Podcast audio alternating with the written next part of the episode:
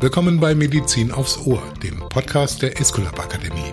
Dieses Mal widmen wir uns dem spannenden Thema Digitalisierung im Gesundheitswesen. Welche Trends von Telemedizin bis Robotik zeichnen sich ab? Wie gelingt die Einführung digitaler Technologien im Krankenhaus und OP? Welche Voraussetzungen müssen dafür erfüllt sein? Zu Gast bei Medizin aufs Ohr Professor Dr. Dr. Martin Holderied, Geschäftsführer und Chief Medical Information Officer im Zentralbereich Medizin des Klinikumvorstandes am Universitätsklinikum Tübingen. Medizin aufs Ohr heute mit Professor Dr. Dr. Martin Holderied. Er ist Humanmediziner, ausgebildet in Harvard, Baylor, der University of Cape Town in Südafrika und in Tübingen. Er ist Facharzt für Hals-, Nasen- und Ohrenheilkunde und er ist Gesundheitsökonom, Fachmann für Digitalisierung und IT im Krankenhaus. Auszeichnungen, Ehrungen, Publikationen aufzuzählen, das würde den Rahmen unseres Podcasts mehrfach sprengen. Deshalb mitten hinein, willkommen, Professor Holderith. Ja, guten Tag. Versuchen wir doch mal das Schlagwort vom Smart Hospital und auch die Aufgabenverteilung im OP der Zukunft in den nächsten Minuten ein bisschen mit Leben zu erfüllen. Wie würden Sie eingangs die Geschwindigkeit, die im Moment in Sachen Digitalisierung und IT im OP herrscht, charakterisieren? Also die Digitalisierung, die herrscht ja nicht nur im OP, sondern äh, die Digitalisierung, die herrscht in allen unseren Lebensbereichen und damit auch in der gesamten Gesundheitsversorgung. Ähm, und da bieten sich auch enorme Chancen für die äh, Gesundheitsversorgung und die Chancen, die reichen von der Prävention ähm, über die Diagnostik und die Therapie bis hin zur Nachsorge äh, beziehungsweise Rehabilitation. Da kann man im Einzelnen hervorheben, jetzt auch wieder ähm, außerhalb des OP-Bereiches vor allem das Selbstmanagement der Bevölkerung, der eigenen Gesundheit und in den unterschiedlichsten ähm, Bereichen. Erwähnenswert ist hier zum Beispiel die Medikationseinnahme und aber auch ganz einfache Fitness-Tracker, die zum Monitoring der eigenen körperlichen Aktivität ähm, im Kontext der Prävention dienen und diese werden ohnehin noch viel zu wenig von Seiten der Medizin beachtet. Weitere Möglichkeiten sind die Online-Interaktion ähm, mit den unterschiedlichen Gesundheitsdienstleistern. Auch hier wiederum im Kontext der Prävention, Diagnostik, Therapie und Nachsorge oder Rehabilitation und vor allem so jetzt aus Sicht der äh, Universitätsmedizin für chronisch kranke äh, Patientinnen und Patienten. Mit denen können wir vor allem in Pandemiephasen ähm, mit den Möglichkeiten der Digitalisierung auch online kommunizieren und dann die äh, Versorgungskontinuität auch optimal sicherstellen. Und wenn wir mehr in die Prozesse und in den OP hineingehen, dann stehen hier vor allem die Prozessverbesserungen und innovative OP-Technologien ähm, vorne an. Die einen äh, führen zur Effizienzsteigerung, das andere zur Qualitätsverbesserung der operativen äh, Versorgung, aber nicht nur am OP-Tisch oder während der Operation, sondern auch ähm, im Bereich der Vor- und Nachgelagerten Prozesse im OP, wie zum Beispiel der Aufbereitung für Medizinprodukte. Und äh, bei all diesen Themen sind wir nach meiner Auffassung erst am Anfang. Wichtig für uns ist der stärkere Fokus auf die Qualität, ähm, die uns die zunehmende Digitalisierung äh, bietet, weil wir hier auch zunehmend Daten generieren können und alles, was wir machen, im Kontext der Gesundheitsversorgung viel besser messen können. Bevor wir in den OP nochmal genauer zurückkehren, Sie erwähnten die große bunte Welt der Apps sozusagen, Fitness-Tracker, aber auch Diagnostik, auch äh, Dinge für chronisch Kranke. Das ist ja etwas, wo die sogenannten Generationen Y und Z eine natürliche Affinität haben, weil sie damit aufgewachsen sind. Aber der Bauch der Gesellschaft, die große Mehrheit, nämlich die Babyboomer, der Generation, der ich angehöre und viele, viele Zeitgenossen, die tun sich damit noch schwer, oder? Da haben wir erfreulicherweise andere Erfahrungen gemacht. Wir haben genau, ähm, um dieses Thema entsprechend zu adressieren, erreichen wir überhaupt alle unsere Patientinnen und Patienten mit äh, den neuen Möglichkeiten der Digitalisierung. Haben wir im Kontext unserer Aktivitäten im Bereich der Versorgungsforschung etliche Studien durchgeführt und dort konnten wir die so nicht bestätigen. Das Gegenteil ähm, ist sogar der Fall. Wir haben äh, herausgefunden, dass insbesondere auch die sogenannten Silver Server da sehr affin sind und gerne äh, mit uns online auch in Kontakt treten überraschend, ja. Also äh, interessant, solche Studienergebnisse, die dann doch Klischees sozusagen über den Haufen werfen, durchaus. Ja, wir sehen ja auch nicht, dass jetzt altersabhängig die Handynutzung ähm, Richtig. da zunimmt, sondern es ist einfach, Digitalisierung ist schon so weit vorangeschritten, dass sie eben eine sehr, sehr hohe Durchdringung in unserer Gesellschaft hat und es wird in den nächsten Jahren rasant, rasant äh, voranschreiten. Professor Holderit, wir wollen über Megatrends reden in der Medizin, der Medizintechnik, bei der Digitalisierung im Krankenhaus und im gesamten Sektor. Was machen Sie aus im Moment in diesem Feld? Ja, aktuell haben wir mit verschiedenen Megatrends zu tun, allen voran die Zunahme der Telemedizin. Hier sind zu erwähnen die Videosprechstunden, mit denen haben wir sehr gute Erfahrungen gemacht, vor allem während der Covid-Pandemie. Wir sind aber auch dabei, das Online-Messaging, was Sie im privaten Umfeld schon können, die ganzen Messenger-Dienste auszubauen, datengeschützt und ähm, datensicher selbstverständlich. Und auch ähm, die Fernüberwachung von Patientinnen und Patienten in der häuslichen Umgebung wird zunehmend wichtig werden. Unterstützt wird dieser Megatrend durch ein weiterer Trend, denn es ist die zunehmende Nutzung von den mobilen Geräten. Sowohl die Patientinnen und Patienten haben nahezu alle Smartphones, aber auch die Pflegekräfte und Ärzte äh, sind mit diesen mobilen Geräten zunehmend unterwegs so dass wir hier die entsprechenden Applikationen implementieren können und dann nutzbar machen können, sowohl für die Beschäftigten als auch für die Patientinnen und Patienten. Dann haben wir 5G nicht nur im privaten Umfeld, sondern auch im Klinikumfeld ähm, ein immer wesentlicher Faktor für die Kommunikation von großen Datenmengen und für eine schnelle Kommunikation von großen Datenmengen. Und ganz arg wichtig aus meiner Sicht ist die Cloud-Nutzung im Gesundheitswesen als wesentlicher weiterer Megatrend.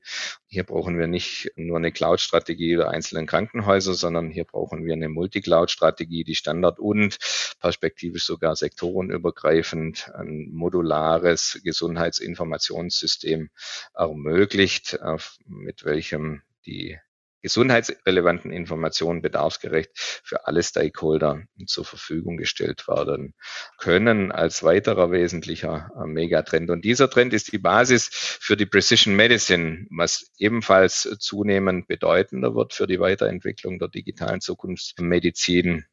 Und damit können wir eben noch mehr Krankheiten heilen in Zukunft, Leiden verringern oder gar, ich habe es schon angesprochen, Todesfälle verhindern.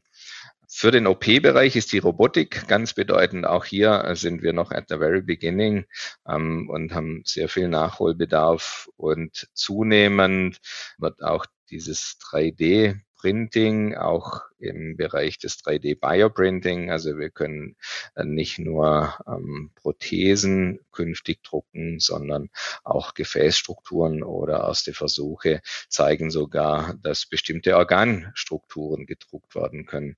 So viel zu wesentlichen äh, Megatrends, die die digitale Zukunftsmedizin beeinflussen werden. Würden Sie unterstreichen, dass äh, Teil 1 und 2, also alles, was Telemedizin, Apps, Ferndiagnostik und so weiter angeht, einzahlt auf mehr Gerechtigkeit in der Medizin, will sagen, ländlicher Raum, bei Ihnen um die Ecke Schwäbische Alb beispielsweise, aber wenn ich das global betrachte, ländliches Uganda, keine medizinische Versorgung, dass sich das durch solche technologischen Entwicklungen ändern kann? Auf jeden Fall würde ich sogar sehr unterstreichen. Und da ist es so, auch hier habe ich die entsprechenden Kontakte eben zu Regionen, wie Sie sie angesprochen haben. Da dürfen wir feststellen, dass es dort schon wesentlich weiterentwickelt ist. In manchen Teilen einfach, weil der Bedarf viel höher ist als auf der Schwäbischen Alb. Und deswegen sind wir ähm, daran und ähm, werden das aktiv weiterentwickeln, auch auf der Schwäbischen Alb die Telemedizin voranzubringen. Nicht nur in der Schwäbischen Alb. Und diesen Vorteil hat ja die Telemedizin, sondern Da gibt es keine Grenzen der Region, sondern hier können sie größere Distanzen einfach überwinden. Zurück ins Krankenhaus, zurück in den OP. Was würden Sie über Bausch und Bogen einmal sagen? Was sind die heutigen speziellen Herausforderungen an das Fachpersonal im OP bei der Versorgung? Denn mit Gerätschaften, mit Digitalisierung umgehen will gelernt sein und möglicherweise hat der eine oder andere Arzt, die eine oder andere Ärztin, aber auch das Personal im OP noch gar nicht die Kenntnisse zumindest mal im Studium gelernt, die nötig sind, oder? Idealerweise sind die Dinge so einfach, dass sie ohne großartige Studien- und Schulungsaktivitäten bedient werden können. Dem ist aktuell nicht so. Auch in der Historie ist dem nicht so. Sämtliche äh, Systemschaften des sogenannten Krankenhausinformationssystems, welches wiederum aus äh, vielen, vielen Einzelsystemen besteht, ist ähm, bis heute noch so aufgebaut, dass wir viele Mitarbeiterinnen und Mitarbeiter aufwendig schulen müssen. Deswegen müssen wir in Zukunft im Kontext der Digitalisierung noch viel mehr die Menschen, die Menschen als Beschäftigte, aber auch als Patientinnen und Patienten in den Mittelpunkt stellen und alle neuen Technologien, Systeme, die wir im Kontext der Versorgung integrieren, benötigen eine sehr, sehr hohe Usability, also Nutzerfreundlichkeit, so dass sie ohne großartigen Aufwand sehr einfach bedient werden können. Denken wir einfach an unsere Apps, die wir auf unseren Smartphones haben. Da brauchen wir kein einziges eine extra Schulung, um mhm. die Systeme bedienen zu können. Und ähm, wenn wir uns in diese Richtung mit den Systemen, die wir für die Gesundheitsversorgung einsetzen, entwickeln, ähm, dann ist, glaube ich, allen geholfen. Wir müssen ja sehen, dass die Arbeitsbelastung im OP ohnehin extrem hoch ist. Es geht sprichwörtlich um Leben und Tod sehr häufig.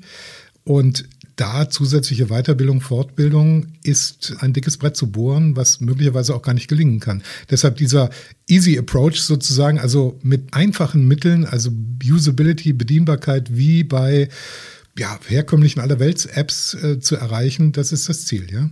Genau. Und es gilt aber nicht nur für den OP, sondern auch für mhm. sämtliche andere Bereiche im Kontext der Gesundheitsversorgung.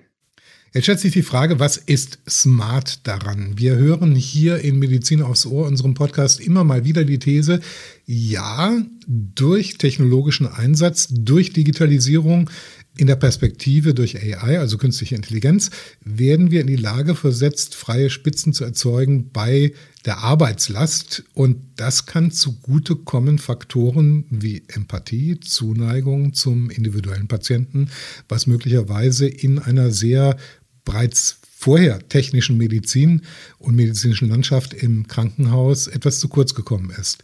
Ist das eine These, die Sie auch so unterschreiben würden? Ja, die weiteren Fortschritte muss dazu da sein, äh, bestimmte ähm, Ressourcen in Anführungszeichen freizusetzen, so dass genau diese Themen, die Sie angesprochen haben und äh, die Notwendigkeit der zwischenmenschlichen Interaktion wieder mehr in den Vordergrund äh, rücken kann. Und dann kommt die Digitalisierung zugute unseren Beschäftigten und vor allem aber auch unseren Patientinnen und Patienten. Nun ist multiprofessionelles Arbeiten im Krankenhaus etwas, was es schon immer gegeben hat, logischerweise. Das kriegt jetzt Zuwachs im Rahmen der Digitalisierung, im Rahmen der Datenwissenschaften, im Rahmen künstlicher Intelligenz in Zukunft. Wie stellen Sie sich ein Miteinander vor, beziehungsweise wie ist es im Status quo schon von diesen neuen Experten, die eben dazukommen, diejenigen, die mit den Daten umgehen und mit dem medizinischen Fachpersonal zusammenarbeiten? Ja, wir kommen ja in, vor allem im Kontext der stationären Versorgung aus traditionell hierarchischen Strukturen. Und diese Hierarchien, die müssen zunehmend flacher werden, um auch die entsprechend für die weitere Digitalisierung erforderlichen agilen Arbeitsmethoden besser in den klinischen Alltag integrieren äh, zu können. Und Digitalisierung erfordert multiprofessionelles Zusammenarbeiten, so wie Sie es erwähnt haben. Das kann ich voll unterstreichen, in entsprechend multiprofessionell besetzten Projekten Projektteams, aber auch ein stringentes Projektmanagement, eine Kommunikation auf Augenhöhe ist ganz arg wichtig und eine regelmäßige Reflexion des Fortschritts ähm, bei den Projekten, Aktivitäten, die wir im Kontext der Digitalisierung vornehmen. Und wir brauchen auch ähm, eine konkrete Zieldefinition ähm, und eine Definition der entsprechenden Parameter, um den Zielerreichungsgrad bei den Digitalisierungsvorhaben messen zu können, so dass wir nicht nur digitalisieren um des Digitalisierungs willen, sondern dass wir tatsächlich bei allem, was wir machen, nachweisen können, dass es den Menschen, den Patientinnen und Patienten und den Beschäftigten und hier auch nicht nur im Krankenhaus, sondern der Beschäftigten der sektorenübergreifenden Versorgung zweckdienlich ist. Diese Integration ist möglicherweise ein sehr großer Faktor, denn wenn wir uns Traditionen im Krankenhaus, Sie hatten es angesprochen, das ist ein hierarchischer Betrieb und ähm, ich glaube, als potenzieller Patient mag ich mir auch nicht vorstellen, einen OP oder ein Krankenhaus als hierarchiefreie Zone, wie möglicherweise in äh, Hightech-Startup-Unternehmen das möglich ist. Das wird im Krankenhaus nicht gelingen können. Aber der Arzt mit diesem tradierten Bild, das hat schon oder wird sehr rasch ausgedehnt haben müssen, oder? Medizinerinnen und Mediziner sind nach wie vor ähm, Expertinnen und Experten in ihrem jeweiligen Bereich. Das gilt aber nicht nur für Medizinerinnen und Mediziner, sondern für sämtliche andere Berufsgruppen im Kontext der Gesundheitsversorgung, insbesondere der Pflegekräfte, Physiotherapeuten, Logopäden, Ergotherapeutinnen, Therapeuten, Psychologen etc. Ähm, insofern bin ich schon der Überzeugung, dass es nur gut gelingen kann, wenn all die Expertinnen und Experten multiprofessionell zusammenarbeiten und wir die Hierarchien so flach wie möglich halten im Kontext der Gesundheitsversorgung. Es wird immer komplexer im Krankenhaus, im OP, in dem Sinne, wie sich auch Medizin insgesamt stärker individualisiert. Mir hat ein Vertreter eines großen Pharmaunternehmens kürzlich mal erzählt, ja, wir werden vermutlich in einer datengetrieben, algorithmengetriebenen pharmazeutischen Wirtschaft gar keine Blockbuster mehr haben. Wir werden in einer Krebstherapie viel mehr einzelne Patienten sehen. Ähnlich ist das natürlich im Krankenhaus. Das heißt, die Komplexität nimmt eher zu, damit auch die Last für den Einzelnen oder wird das durch diese von Ihnen dargelegte Interdisziplinarität aufgefangen? Die Hypothese teile ich nicht, dass die Last für jeden Einzelnen zunimmt, weil dann würden wir was falsch machen im Kontext der Digitalisierung. Wir müssen schauen, dass wir den Menschen in den Mittelpunkt stellen, ein ganz zentrales Element bei der Digitalisierung und damit auch insbesondere die Beschäftigten entlasten und dass wir uns fokussieren auf die jeweiligen Kompetenzen der einzelnen Berufsgruppen und dass wir vor allem auch ganz arg wichtig die Digitalisierung integrieren in, in Studium aus Aus-, Weiter- und Fortbildung der Gesundheitsberufe. Es sollte aber nicht so organisiert sein, weil wie gesagt, dann würde ähm, etwas schief laufen, wenn wir die Komplexität für all die Beschäftigten der Gesundheitsversorgung erhöhen. Wo sind aus Ihrer Sicht auf diesem Weg in die digitale Zukunft in der Medizin im Krankenhaus, die großen Roadblocks, die großen Hindernisse. Ist das mehr im Inneren? Ist das mehr das Mindset von Beschäftigten oder ist das mehr Gesundheitspolitik? Ist das mehr Regulatorik? Also Stichwort Datenschutz.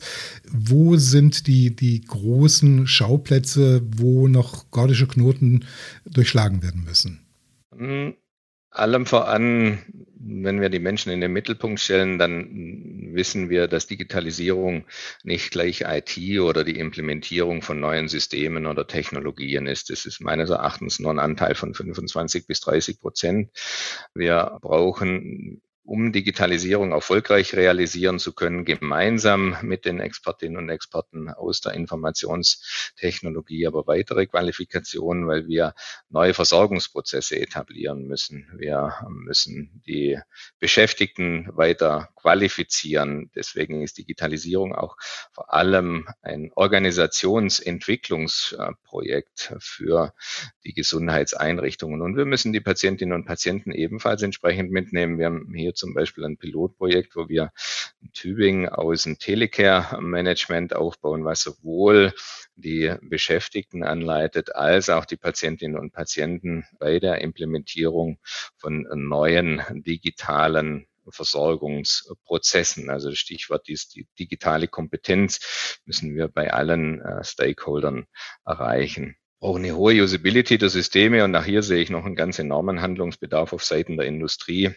glaube ich auch nicht, dass wir in Zukunft noch von den Krankenhausinformationssystemen sprechen werden oder diese gar erneuern werden. Wir müssen hin zu einem cloud-basierten, modular aufgebauten, sektorenübergreifend agierfähigem Gesundheitsinformationssystem, welches äh, so eine hohe Usability hat wie die Apps, die wir alle äh, kennen und äh, wir müssen die Patientinnen und Patienten mehr integrieren mit einer verständlichen und einfachen Online-Kommunikation, dass diese zunehmend eine bessere Zugänglichkeit auch haben zu medizinischen Informationen. Also das Stichwort ist gemeinsam nach vorne, standard- und sektorenübergreifend und nicht zu vernachlässigen. Und dies auch eine weitere große Herausforderung ist der ganze Bereich der Informationssicherheit, Healthcare Cybersecurity Deswegen müssen wir diese beiden Aspekte, die Sicherheit, die Multicloud-Architektur als Basis für die digitale äh, Zukunftsmedizin sehen, denn nur so können wir auch, Sie haben es angesprochen, die Precision Medicine, also die personalisierte äh, Medizin ähm, sektorenübergreifend weiterentwickeln. Noch ein Wort zum Sonderweg Datenschutz in Europa und in Deutschland, denn wir haben ja andere Spielregeln als, ähm, sagen wir, die Nordamerikaner beispielsweise, geschweige äh, andere Weltgegenden. Also da ist es einfacher. Wenn ich mir überlege, digitale Patientenakte ist ja ein Akt der Freiwilligkeit im Moment. Damit komme ich natürlich an Vergleichsdaten nicht in dem Sinne ran, wie ich sie brauchen könnte für eine noch bessere Diagnostik, eine noch bessere Therapie, oder? Ja, wichtig ist, dass der Datenschutz so organisiert ist, dass er den Menschen dient. Also auch hier wird er die Menschen in den Mittelpunkt stellen. Und wenn der Datenschutz anfängt, die medizinische Weiterentwicklung oder die digitale Zukunftsmedizin zu behindern, dann sollten wir uns fragen, ob wir da noch auf dem richtigen Weg sind. Weil nur wenn wir die Zukunftsmedizin weiter aktiv und schnell ähm, vorantreiben, können wir auch in Zukunft ähm, mehr Krankheiten heilen und sogar Todesfälle verhindern. Sagen Sie, wie ist die Zusammenarbeit in naher Zukunft vorstellbar mit Medizintechnikanbietern? Also welche Wünsche hätten Sie bei Versorgungslösungen an Anbieter wie zum Beispiel B. Braun? Wichtig ist, dass wir unabhängig von den äh, Firmen, dass wir auf eine fast genaue Zusammenarbeit mit der Industrie äh, Wert legen. Jeder hat seine bestimmten Kernkompetenzen und um die Zukunftsmedizin äh, optimal weiterentwickeln zu können, halte ich den Fokus auf die jeweiligen Kernkompetenzen für sehr relevant. Wir im Krankenhaus sind zum Beispiel nicht die äh, geeigneten Entwickler für Gesundheits-Apps. Das macht die Industrie schneller und die Startups ähm, häufig besser.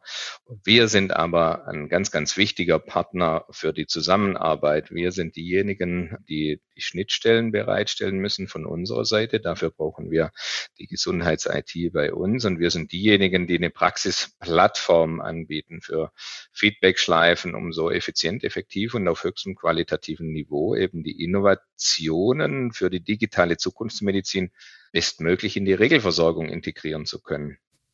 Ist dann schon eine Art Co-Kreation auch, ne? Also Impuls, genau. kommt, Impuls kommt aus dem Krankenhaus, Antwort kommt aus der Industrie, von Startups oder auch von Corporates. Genau. Und wir entwickeln uns gemeinsam weiter. Und immer die Menschen im Mittelpunkt. Sind Sie sehr optimistisch, so gegen Ende, Professor Holderried, dass in einer gebührenden Zeit die Digitalisierung und Sie haben eingangs gesagt, wir sind schon nicht ganz am Anfang, aber sagen wir mal am, am steilen Berg bei der Verwirklichung dessen, was möglich ist, dass es gut gelingen wird in einem Haus wie den Ihren in Tübingen? Ja, ich bin sehr optimistisch und ich glaube auch, dass nicht nur wir, sondern alle anderen auch auf einem sehr guten Weg sind. Wichtig ist, dass wir sowohl Prozesse als auch äh, System- und Infrastrukturarchitektur noch mehr harmonisieren, dass wir wegkommen von den einzelnen, ich habe es erwähnt, Krankenhausinformationssystemen hin zu einem sektorenübergreifend kommunizierfähigen Gesundheitsinformationssystem, welches ähm, die Information bedarfsgerecht und im jeweils ähm, richtigen Kontext zur richtigen Zeit für die richtigen Nutzer dann die Information zur Verfügung stellt. Wir müssen, Sie haben es angesprochen, Thema Datenschutz weiterarbeiten, die Regeln weiterentwickeln, so dass sie auch hier den Menschen dienen, auch in Zukunft und dass sie auch hier die Zukunftsmedizin weiterentwickeln lassen. Und wir müssen auch noch mehr, als wir es jetzt schon tun, auf die datengetriebene Medizin fokussieren für Zwecke der Qualitätssicherung und um eben die personalisierte Medizin, mit der wir sehr, sehr viel, sehr gute Erfahrungen schon sammeln konnten, rasch weiterentwickeln zu können. Professor Holderried, zum Schluss, wir laden unsere Gäste bei Medizin aufs Ohr immer ein, eine kleine Anekdote, einen Witz aus dem eigenen Berufsleben zu erzählen. Was haben Sie uns mitgebracht? Was können Sie berichten, was Ihnen an Besonderheit, an Kuriosität widerfahren ist? Also es ist kein Witz, aber was, was schon so ein Schlüsselerlebnis war, ist, wenn Sie sich anschauen, wie sich die Medizin bei uns weiterentwickelt. Und wenn wir dann schauen, was wir zum Beispiel im Kontext der Diabetologie für Möglichkeiten haben, da haben Sie Sensoren, die können Sie den Patienten ähm, schon mitgeben für eine dauerhafte Blutzuckerkontrolle. Dann gibt's ähm, Pumpen, die schon mit den Sensoren interagieren und das ähm, auf der Industrieseite alles sehr gut gesteuert. Wenn die Patientinnen und Patienten dann aber zu uns ins Krankenhaus kommen, dann ist der aktuelle Status quo noch so, dass wir diese ganzen vielen Informationen, die da da sind, noch nicht in unser System integrieren können. Und mit dieser Erkenntnis ähm, habe ich gesehen, Moment, wir müssen uns hier viel, viel mehr vernetzen und wir müssen auch ähm, weitere Informationen, wie zum Beispiel Fitness-Tracker, ich habe es angesprochen, mhm. dann zu diesen Pumpen, Blutglukosemessung ähm, hinzunehmen, um dann cloud-basiert, Artificial Intelligence unterstützt, ähm, die Versorgung unserer Patientinnen und Patienten Patienten weiterentwickeln zu können. Und da müssen wir uns als Krankenhaus, auch was die Kommunikation mit den Daten angeht, noch deutlich am öffnen bei den höchsten Anforderungen, die die Informationssicherheit an uns stellt. Professor Martin Holderried in Medizin aufs Ohr, vielen herzlichen Dank für Einblicke und Ausblicke in die digitale Medizin der Zukunft. Ich nehme eine ganze Menge mit aus diesem Podcast. Vielen herzlichen Dank. Ja, sehr gerne. Vielen Dank von meiner Seite. Und meine Damen und Herren, damit geht Medizin aufs Ohr kurz in die Sommerpause. Ich hoffe, Sie hören sich den einen oder anderen Podcast aus unserer Reihe noch einmal an. Und wir melden uns dann mit frischen neuen Podcasts wieder im September. Bis dahin. Das war Medizin aufs Ohr mit Professor Martin Holderied, Geschäftsführer und Chief Medical Information Officer am Universitätsklinikum Tübingen. Wir können nicht nur Podcast, wir können auch Weiterbildung. Wenn Sie unseren Experten nicht nur zuhören, sondern auch direkt von ihnen lernen wollen, laden wir Sie herzlich ein, sich unser umfangreiches Weiterbildungsangebot unter www.escolab-akademie.de einmal genauer anzusehen. Sicher ist hier die passende Fortbildung für Sie dabei. Wir hören uns wieder bei Medizin aufs Ohr. Bis dann, Ihre Escolab Akademie.